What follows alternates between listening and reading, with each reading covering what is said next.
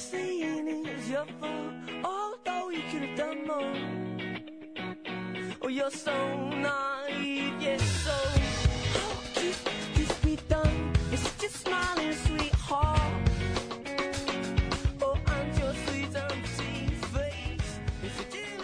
Hola y bienvenidos a Viaja con Travel Supervisors en radioviajera.com. Somos Luis. y Valeria. Otra semana les traemos un nuevo programa con los mejores consejos de viajes.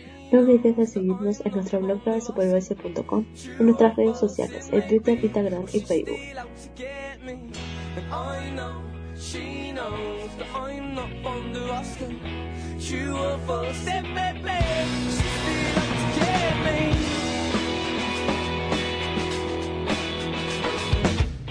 Amazing!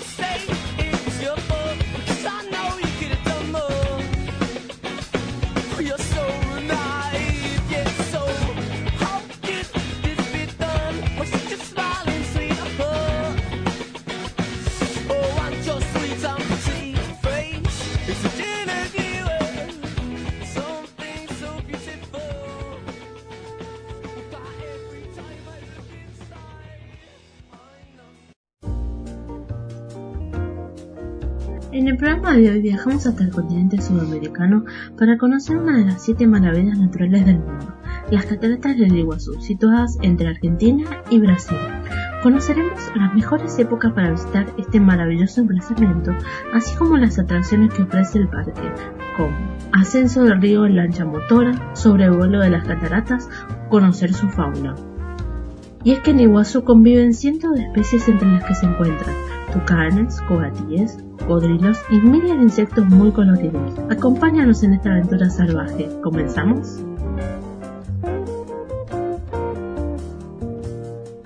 Lo primero de todo vamos a hablar sobre una serie de particularidades y curiosidades de las cataratas de Iguazú. La primera de ellas es que estas cataratas y toda la área que la rodea eran de un particular de nacionalidad uruguaya llamado Jesús Val y que ganó muchísimo dinero cuando las cataratas se les expropiaron. Otra curiosidad es que el parque como tal fue creado el 10 de enero de 1939. Constituye la mayor reserva de bosque pluvial subtropical del mundo, ya que cuenta con 185.000 hectáreas de jungla preservada. En 1986 fue declarada Patrimonio Natural de la Humanidad por la UNESCO, y esto lo dejan muy patente, sobre todo en el lado brasileño, ya que en su entrada hay un, en la pared hay un enorme cartel con un jaguar en el que anuncian Patrimonio Natural de la UNESCO. Otra curiosidad es que el 11 del 11 del 11 fue elegida como una de las siete maravillas naturales del mundo, junto a la selva amazónica, la isla Jeju de Corea del Sur, el Parque Nacional del Komodo en Indonesia, el río subterráneo de Puerto Princesa en Filipinas, la bahía de Ha Long en Vietnam y la montaña de la Mesa en Sudáfrica. También decir que Iguazú significa agua grande.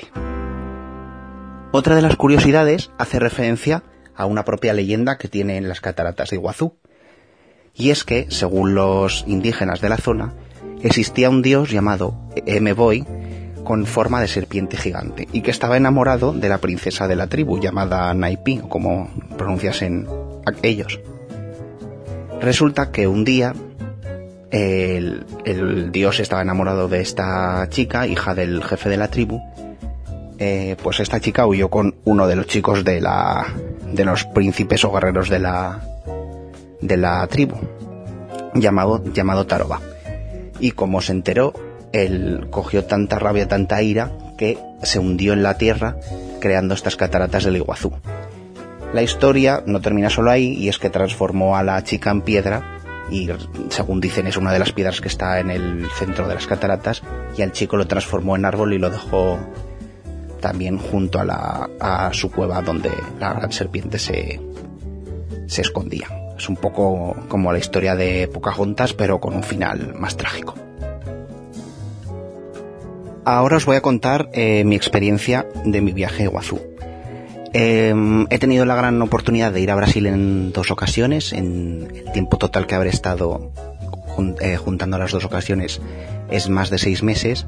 Y en esta segunda ocasión, que fue hace más de tres años, 2014 a mediados, pues decidí ir a Iguazú porque era una cosa que quería hacer. Eh, volé desde la, desde la ciudad de Sao Paulo hasta Iguazú y el viaje es como de una hora, una hora y media y llegas al propio a Iguazú, que es un pueblo de unos 80.000 habitantes. Eh, lo primero, ¿no? Pues eh, cuando llegas, lo primero de todo es que tienes que pagar. Y allí tienen unas tasas eh, bastante distintas. Si eres brasileño, adulto, vas a pagar 36 reales. Luego, si eres niño jubilado, los niños pagan, sean de donde sean, unos 10 reales, que son 2,50 euros. Y eso, como os decía, los brasileños adultos pagan 36 reales, que ahora mismo, estos son precios de 2018. Eh, son 9 euros. La gente perteneciente al Mercosur eh, pagan 49 reales, que son 12 euros con 30 céntimos. Y ya si eres del resto del mundo, pagas 62 reales, que son 15,50 euros. Sí que es cierto que a mí me chocó porque en Europa estamos más acostumbrados a, a poner tasas según la edad y allí lo hacen según la procedencia. Pero bueno. Y eh, estos son los precios y los horarios en Brasil, en el lado brasileño, son de 9 a 17 horas. ¿Cuáles son las mejores épocas para ir? Pues recomiendan ir en marzo o abril, que ya ha pasado el verano del hemisferio sur, y también en septiembre-octubre, que además coincide con las épocas en las que más caudales suele tener las cataratas. Como curiosidad, cuando yo fui fue un momento de máximo caudal. Eh, tal es así que yo fui a finales de mayo del año 2014 y unos 10 días más tarde, el 8 o 9 de junio de 2014, tuvieron que cerrar las cataratas por peligro de que pudiera pasar algo del caudal que tenía.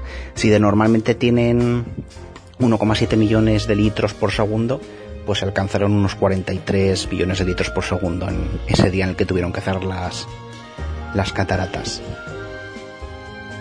Bien, pues una vez que pagas, que esto se hace en el centro de visitantes, ¿no?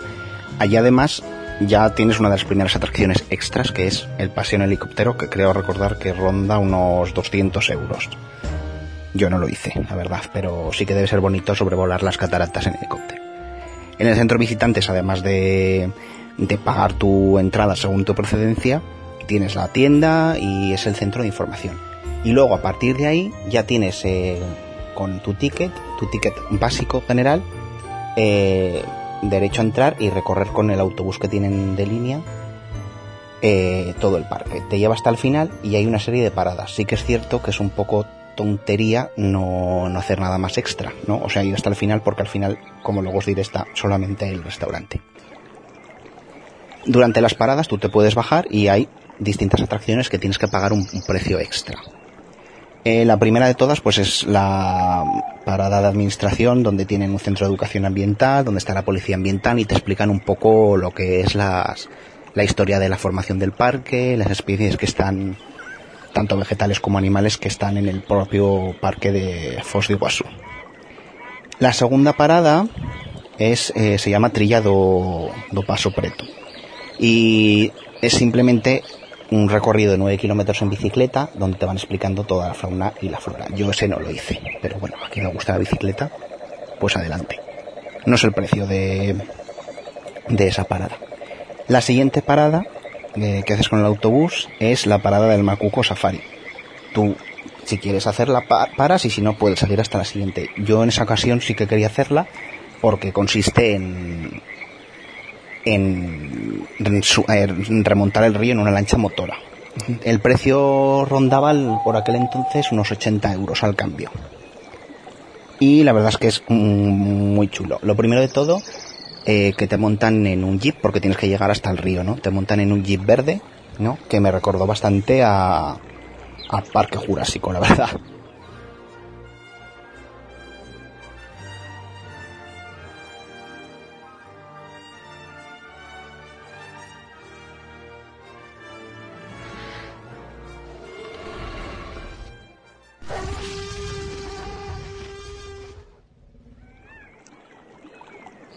No es que hubiera Tyrannosaurus Rex, pero durante el recorrido pues vas por un, por la selva, pura selva, vas viendo los tucanes y algún que otro animal, pues no sé, tiene serpientes y pájaros, mariposas, un montón de insectos y vas viendo todo, todo el recorrido. Además es que adem incluye el, un, un, recorrido ecológico, un paseo ecológico que lo llaman. No te van explicando también los animales que viven allí, el ecosistema y la vegetación.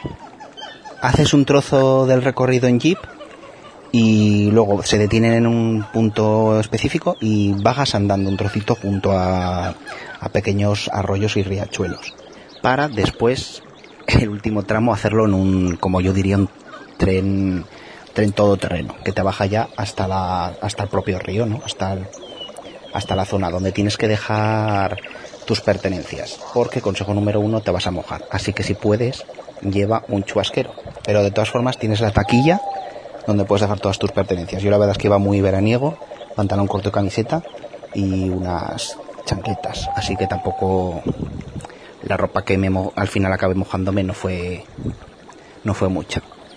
Eh, yo llevaba mi cámara también, que sí que es cierto que era waterproof, así que pude hacer vídeos eh, durante el recorrido en la lancha.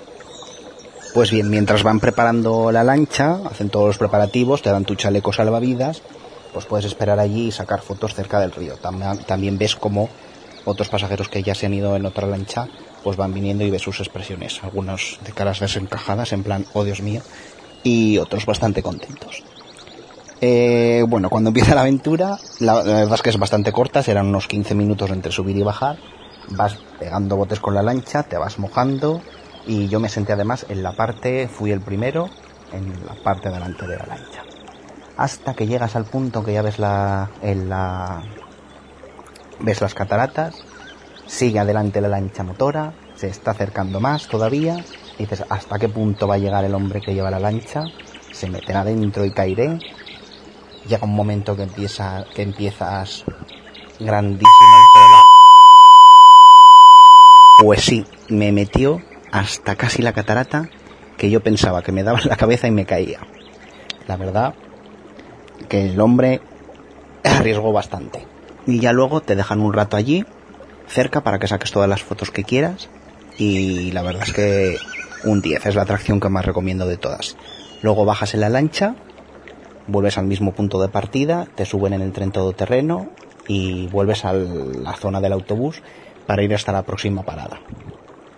La siguiente parada es la número 4, se llama Trilladas Cataratas y consiste en un recorrido de 1,5 kilómetros. Eh, que haces a pie directamente. Y es bastante gracioso porque te vas a encontrar a unos animales muy característicos de las cataratas que son los coatíes, que son unos animalitos bastante parecidos a los mapaches, en color marrón, aunque con hocico alargado y con la cola siempre en alto.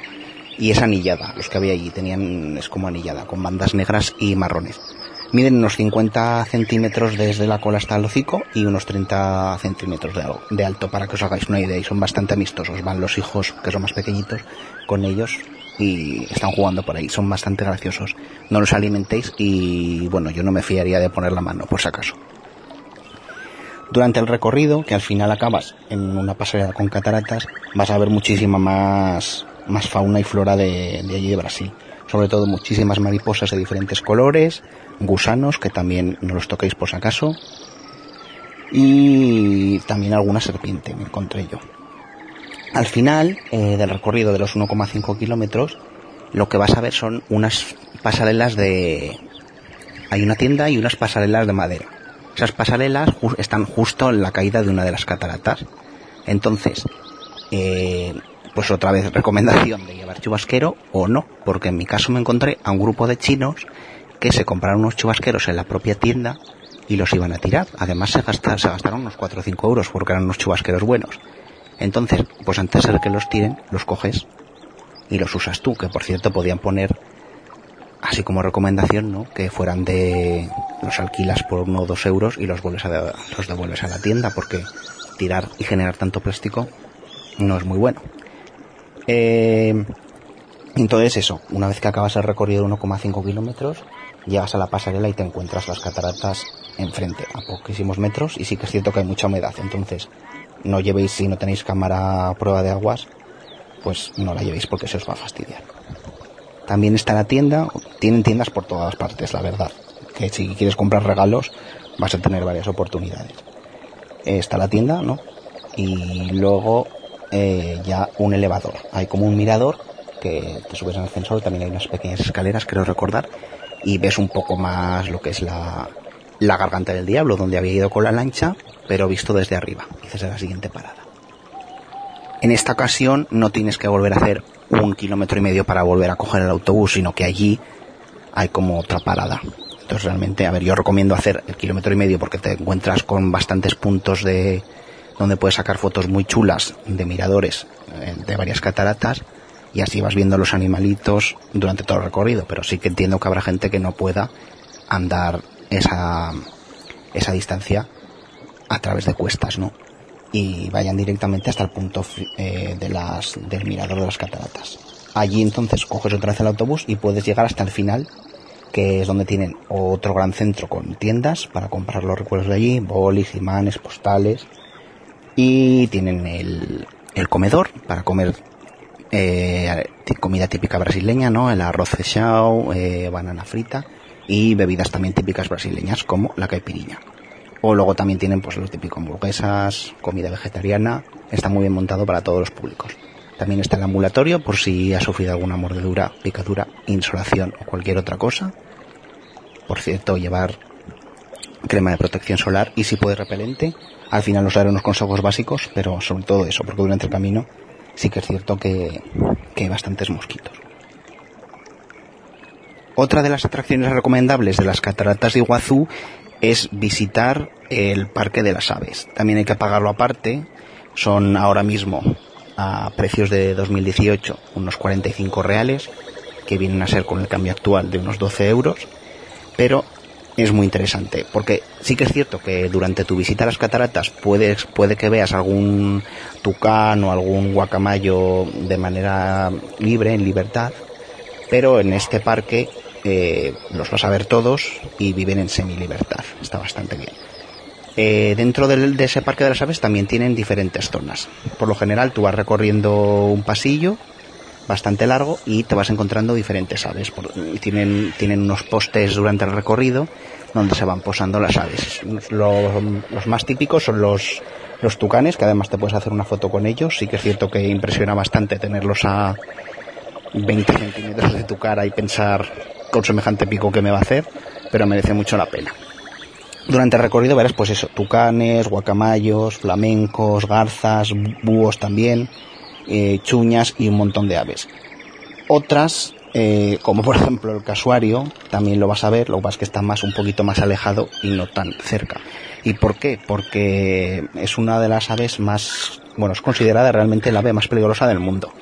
Y si decía yo que el parque en algunas ocasiones me recordaba a Jurassic Park, pues una, una de, uno de los animales que me recuerda es esta, esta ave, porque tiene como unas patas de velociraptor, la cabeza es azul, tiene una cresta también, mm, creo recordar que era como una cresta dura, no es como la de los gallos. Y también tiene un colgajo rojo, bueno, y es considerada, eh, es considerada el ave más peligrosa del mundo. Mide entre un metro, un metro cincuenta, incluso hasta dos metros. Durante el recorrido tienes también, como he dicho antes, varios, varias estancias. Una de ellas, pues es la sala de los pichones, donde, que se abrió en 2009 y donde permite ver la alimentación de, de los pajaritos pequeños, ¿no? De las crías. Y puedes interactuar con los técnicos que están allí trabajando. La verdad es que es muy interesante, ¿no? Y es bastante gracioso ver, por ejemplo, pues el, al pichón del casuario y cómo ese pajarito luego se transforma en semejante, entre comillas, monstruo. Otro, mientras vas recorriendo, otra zona aparte es el vivero de los guacamayos, ¿no? Que es el típico loro de los piratas. Tienes todos, están por allí sueltos, están volando a tu alrededor y comiendo todo el rato.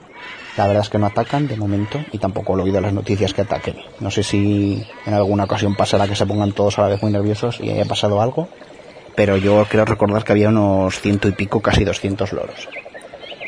Están de todos los colores, los amarillos y azules y los rojos y azules también. Otra zona que tienes en el Parque de las Aves está dedicada a los reptiles. Eh, recrean el hábitat natural de, estos animales y vas a encontrar de todo tipo. Vas a encontrar iguanas, mm, yacarés, cocodrilos, eh, pitones y sobre todo, lo mejor de todo, la, gran anaconda, ¿no? Que hicieron una película de esta serpiente. Otra zona separada y que a mí me pareció bastante mágica y fantasiosa es el borbuletario, ¿no? el lugar donde guarda las mariposas. Eh, está súper bien acondicionado y las mariposas también van volando a tu alrededor. Tienen dispuestos ahí además unas zonas con naranjas, creo recordar naranja y alguna que otra fruta, y de ahí se alimentan las mariposas. Y al igual, lo mismo que en el vivero de los guacamayos, por aquí también van volando a tu alrededor, se posan en tu mano, en tu cabeza y puedes hacer un montón de fotos.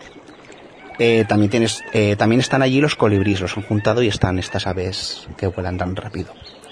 Y pues allí te explican un poco también eh, todas las fases de la mariposa, el huevo, la oruga, etcétera. Y hay muchísimas especies. Por ejemplo, la lechucita, que la llaman así porque al final de sus alas tiene como una especie de ojo, entonces al desplegarlas parece que es una lechuza. No sé si será algún elemento de defensa que ha evolucionado a mariposa así, pero es bastante chula. Y luego tienes un montón de mariposas con muchísima diversidad de colores. Había una, recuerdo, azul y negra, otra rayada, otras rojas.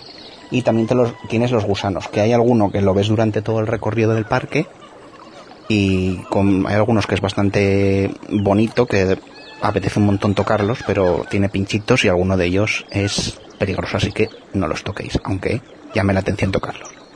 Y al final del recorrido, como no, pues está la tienda de merchandising donde venden pues desde bolis con mariposas, con guacamayos, eh, hasta peluches de los tucanes, hechos con diferentes telas, productos típicos de Brasil, bebidas y comidas. Y el restaurante, que lo mejor que puedes hacer es tomarte una caipiriña, ¿no? La bebida típica de Brasil hecha con cachaza y muchísimas variedades de fruta. Os voy a dejar ahora con una canción en brasileño, portugués, mejor dicho, y a la vuelta seguimos con la visita a las cataratas del Guazú, pero esta vez desde el lado argentino. Hasta ahora.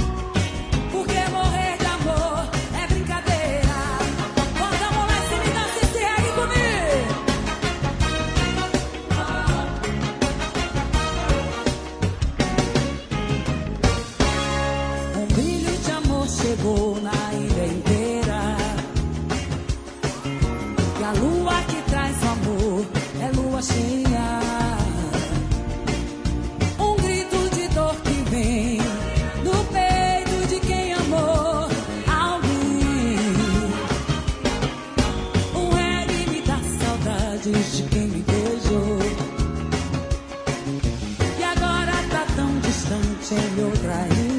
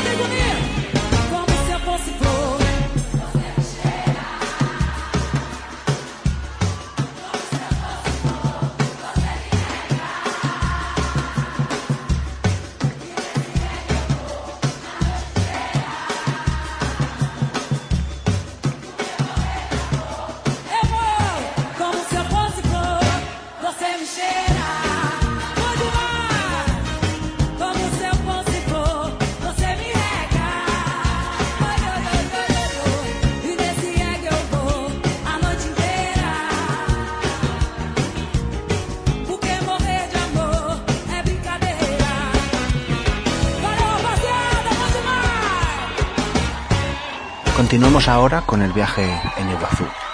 Os contaba que había visitado el, el lado brasileño y ese día también al acabar eh, la jornada me alojé en un hotel de, de Iguazú, en Brasil, para el día siguiente visitar el lado argentino. La verdad es que como me quedé tan impresionado de del lado de Brasil, de las cataratas, del viaje en lancha, pues pensé que al día siguiente iba a ser un poco más de lo mismo y que no me iba a sorprender para nada.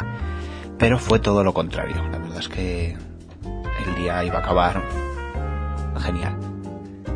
Desde el hotel cogí un taxi porque hay unos cuantos kilómetros hasta la entrada del Parque Nacional de Iguazú, del lado argentino. Cogimos un taxi y pasas la frontera, ¿no? Te, te miran el pasaporte y llegas al lado, al lado. Allí, eh, lógicamente, tendrás eh, que pagar en pesos, con lo cual, si puedes llevar antes, bastante mejor. Y los precios, al igual que en Brasil, dependen de tu nacionalidad. Sí que es cierto que existen paquetes o packs, ¿no? De descuento si visitas ambos parques, pero quizá hay gente que solo tenga tiempo de visitar uno. Los precios del lado argentino son unos 500 pesos para gente que no sea ni argentina de Mercosur. 500 pesos equivalen actualmente a unos 20 euros. Para gente de Mercosur son 400 pesos, que son al cambio 16 euros. Y para gente de Argentina son 260 pesos, que equivalen a unos 10 euros. El horario en este caso del parque abre antes, a las 8 de la mañana, y cierra a las, a las 4 y media las puertas. Sí que es cierto que la gente que ya esté dentro la dejan hasta las 6 de la tarde. Los precios son un poco más altos que en el lado brasileño, pero sí que es cierto que te incluyen un poco más de, de- de actividades. Por ejemplo, el tren ecológico por la selva, que tiene una longitud de 3,7 kilómetros, viene incluido. Eh, va desde la estación central del centro de visitantes y te lleva hasta la garganta del diablo. Sí que es cierto que tiene alguna parada pequeña para la gente que quiera caminar entre los diferentes eh, caídas o cataratas pequeñas que hay durante el camino hasta llegar hasta la garganta del diablo, ¿no? Que es la final y es la que tiene 80 metros de altura.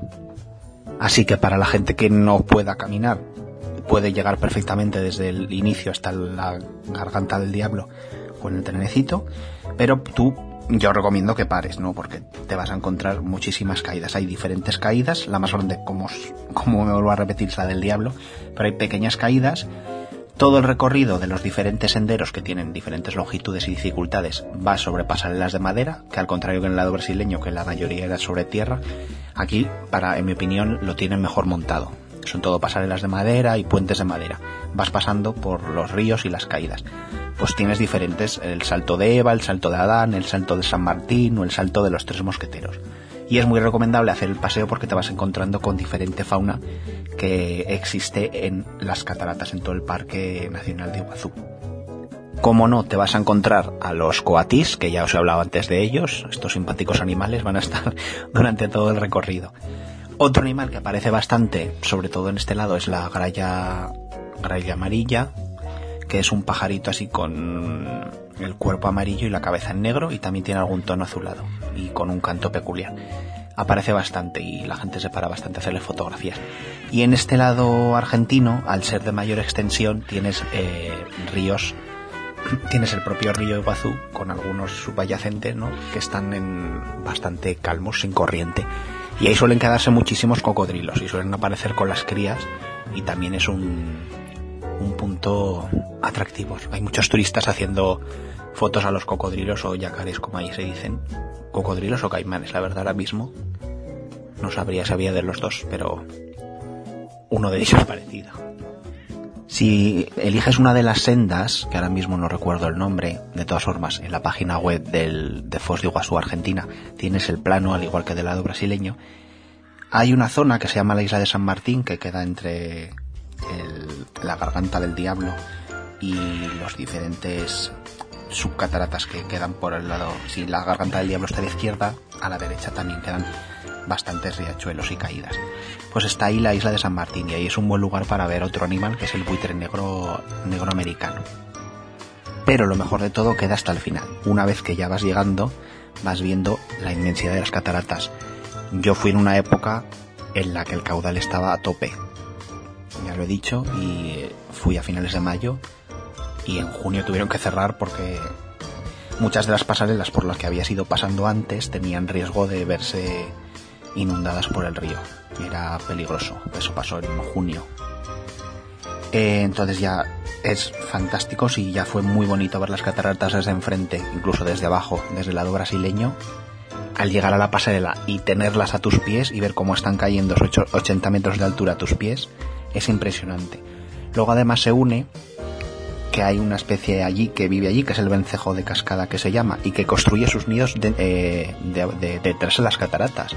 Y, van volando por las cataratas. Es bastante impresionante verlos cómo suben y bajan, ¿no? Impresionante. También muchísimas mariposas y muchísima humedad también en la zona. Pero es impresionante. Con muchísimos turistas. Y yo me quedé maravillado, sin duda. Es una de las experiencias más bonitas de mi vida el haber visitado las cataratas de Iguazú y menos mal que visité también el lado argentino porque fue impresionante. Tanto en el post de nuestro blog travelsupervisors.com como en YouTube tenemos un vídeo de, de las vistas desde la desde el argentino de la caída de la garganta del diablo que podéis encontrar. Luego ya para finalizar, en vez de hacer el recorrido a pie de vuelta o de coger el tren, hay una actividad que se puede hacer extra y que es el descenso de, de uno de los riachuelos, entre comillas por decirlo, que bajan de manera lenta hasta una de las paradas del tren ecológico. Yo decidí hacerlo, sí que es cierto que hay que pagar aparte, no recuerdo ahora el precio, aproximadamente creo que eran unos 8 euros al cambio, y merece bastante la pena. Al contrario que en el lado brasileño, que era una lancha motora, este es una típica lancha de... mm, es también lancha de goma, lo que pasa que es con suelo blando, entonces había gente que al montarse pues le daba miedo que se pudiera hundir. Y es un recorrido de unos 20 minutos, muy tranquilo, con el sonido del río, vas viendo la vegetación, te van explicando, explicando la fauna, y si hay en algún punto en el que puedas ver algún cocodrilo o yacaré, también paran. Meter la mano en el agua, pues por si acaso no lo hagáis, aunque yo lo hice. Y también te vas encontrando pues esos diferentes tipos de mariposas, pájaros, algún tucán, está bastante bonito. Y ya pues vuelves al centro de visitantes y ya acabas tu, tu jornada, vuelves a, a pasar la frontera. Una anécdota que tengo es que yo entré en mayo y no sé por qué a la vuelta me sellaron como que salía un mes más tarde. Pero bueno, fue un viaje en el tiempo en un solo día. Y ahora os voy a dejar con otra canción y a la vuelta os contaré unas recomendaciones finales y algún que otro secreto.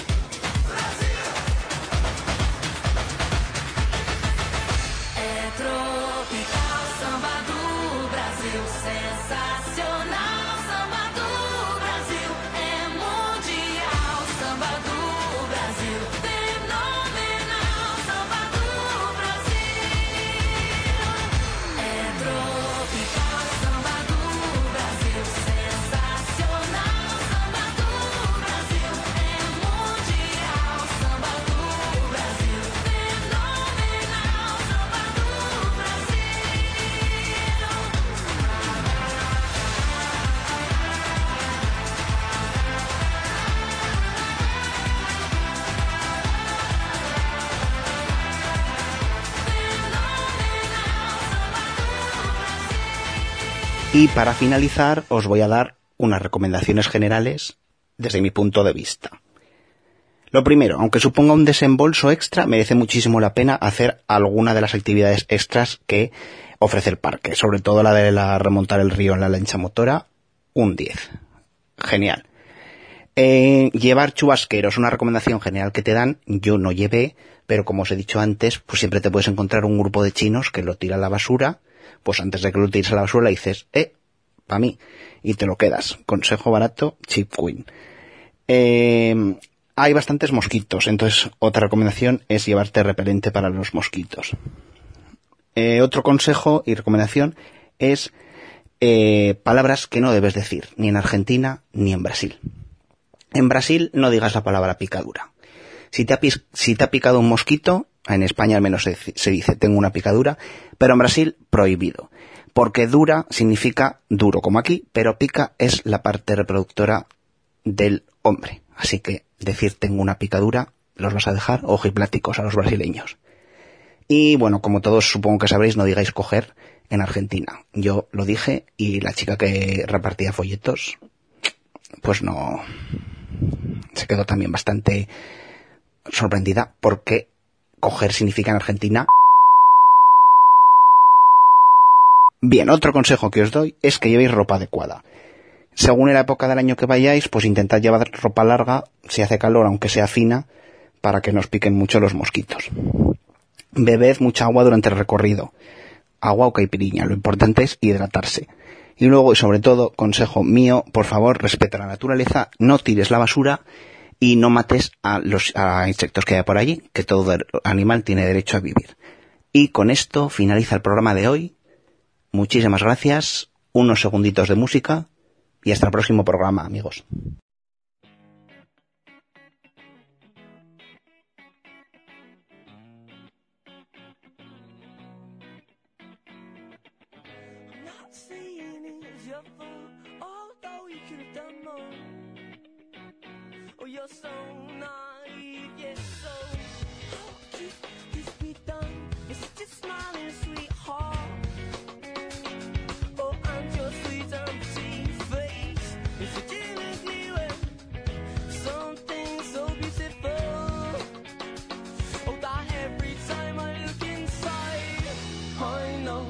She knows that I'm not fond of asking.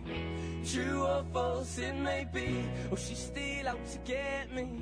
And I know she knows that I'm not fond of asking. True or false it may be. Gracias por habernos acompañado otra semana en Viaja con Travel Supervisor. Y no olvidéis de seguirnos en nuestro blog travelsupervisors.com y en nuestras redes sociales. Y de escucharnos cada semana en radioviajera.com. Tampoco os olvidéis de darle a like a Radio Viajera en Facebook, Twitter e Instagram. Y sobre todo descargar este podcast en iTunes y iBox. Hasta la próxima semana amigos y amigas.